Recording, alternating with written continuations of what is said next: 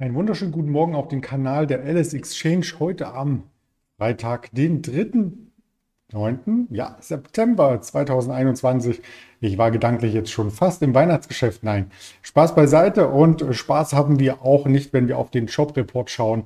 Das soll das Hintergrundbild hier verdeutlichen. Das ist das Thema des Tages, aber auch die US-Technologiebörse Nasdaq, die ich gleich einmal genauer beleuchte.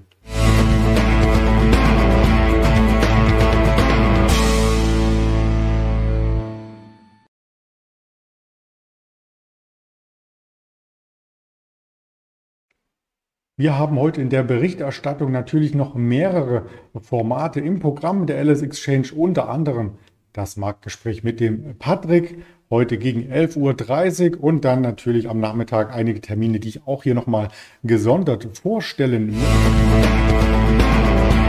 Auf den DAX schauen und auf den Nasdaq, der heute das Kernthema hier im morgendlichen Video bildet. Doch Zuvor der DAX. Was ist im DAX passiert? Wir haben gestern niedrige Volatilität erlebt. Und diese niedrige Volatilität war fast auf dem Montagsniveau. 65 Punkte zwischen Hoch und Tief. Am Montag waren es 40. Am Dienstag sprang ja die Volatilität sehr, sehr stark an auf 240 und am Mittwoch dann auf 200 noch einmal. Das waren überdurchschnittliche Werte. Jetzt kamen sie wieder deutlicher zurück und das bedingt ähm, quasi sich gegenseitig. Der Wirtschaftskalender ist prall gefüllt, ja, aber die Daten sprechen keine eindeutige Sprache. Also es gibt auf der einen Seite Wirtschaftsnachrichten, die zeigen, dass die Wirtschaft gut läuft. Auf der anderen Seite den ADP-Report, den haben wir am Mittwoch gesehen. Der war durchaus leichter, also halb so hoch halb so viele Stellen wie erwartet wurden geschaffen. Und deswegen ist man heute sehr, sehr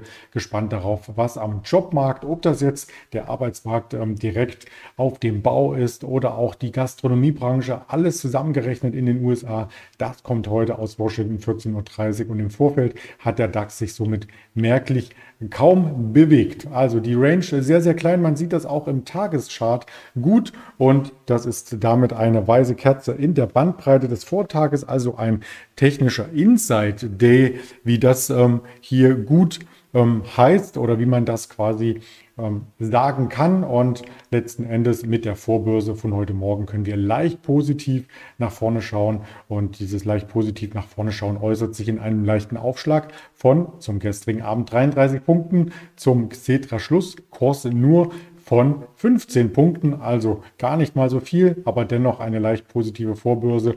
Und man sieht auch am Fear and Creed Index, der immer mal wieder in den Medien zitiert wird, den ich hier fest einbauen möchte, dass wir zwischen einer extremen Angst und einem extremen Gier-Level ziemlich genau in der Mitte notieren. Also hier kann man wenig ablesen.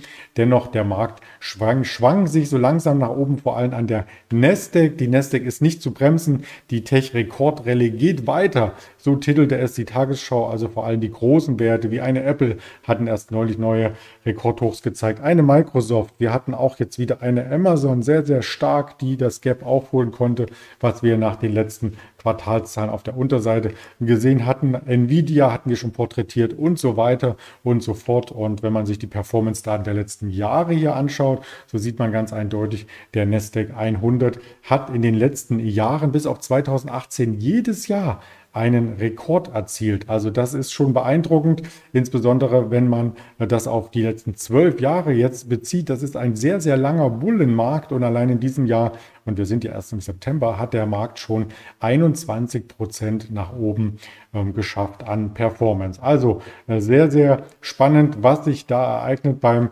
Nasdaq und auch was die Analysten zu den Unternehmen im Nasdaq sagen. Die sagen nicht etwa, nein, das ist zu teuer, sondern die sagen vornehmlich, ja, kann man übergewichten, kann man als Outperformance äh, sehen und sollte man im Depot haben. Deswegen die Kaufempfehlung in den letzten Wochen die habe ich hier mal aufgelistet für die größten Nasdaq 100 Werte und ja, da fällt nur eine negative Empfehlung auf und die kam von Anfang September von Bernstein Research. Hat mit mir nichts zu tun, aber ist nun mal in der Liste mit vorhanden und da geht es um Tesla. Ansonsten sieht alles sehr, sehr positiv aus und auf die Monate bezogen ist es so, dass wir hier beim Nasdaq 100 nur einen Monat haben im historischen Vergleich seit dem Jahr 1985, der negativ war.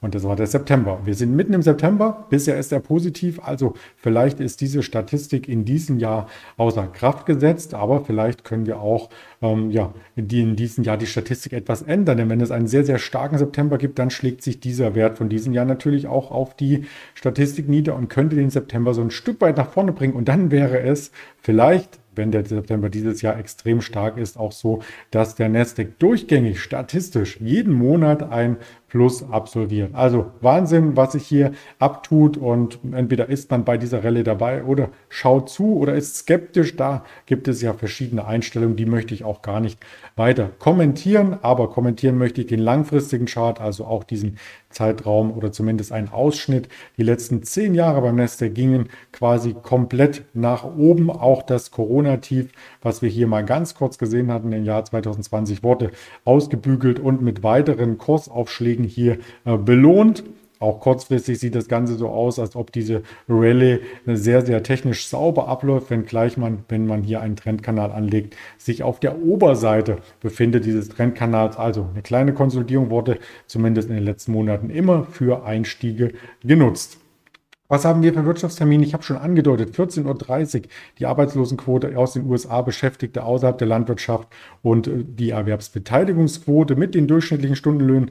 Das wird sehr, sehr spannend. Und darum herum gibt es am Vormittag Market PMI Gesamtindex aus Deutschland, aus der EU, aus Großbritannien 10.30 Uhr und das Ganze auch nochmal aus den USA 15.45 Uhr und die Einzelhandelsumsätze aus der Eurozone 11 Uhr äh, sowie dann um 16 Uhr noch einige ISM-Indizes aus den USA, nicht verarbeitendes Gewerbe, nicht Produktion, bezahlte Preise und so weiter und so fort. Auf den Kanälen hier sind wir zu finden mit weiteren Informationen Instagram, Facebook, Twitter, YouTube als Hörvariante Spotify, Deezer und Apple Podcast und als ganz besonderes Highlight in diesem Monat möchte ich auch in dieser Woche für Freitag Sie einladen, 19 Uhr zum Online-Seminar mit Frank Helmes zu kommen. Diese Aktien sind noch kaufenswert und da könnte der Nasdaq durchaus ein Aufhänger sein, beziehungsweise die Aktien aus dem Nasdaq. Also gern registrieren. Den Link gibt es in der Videobeschreibung.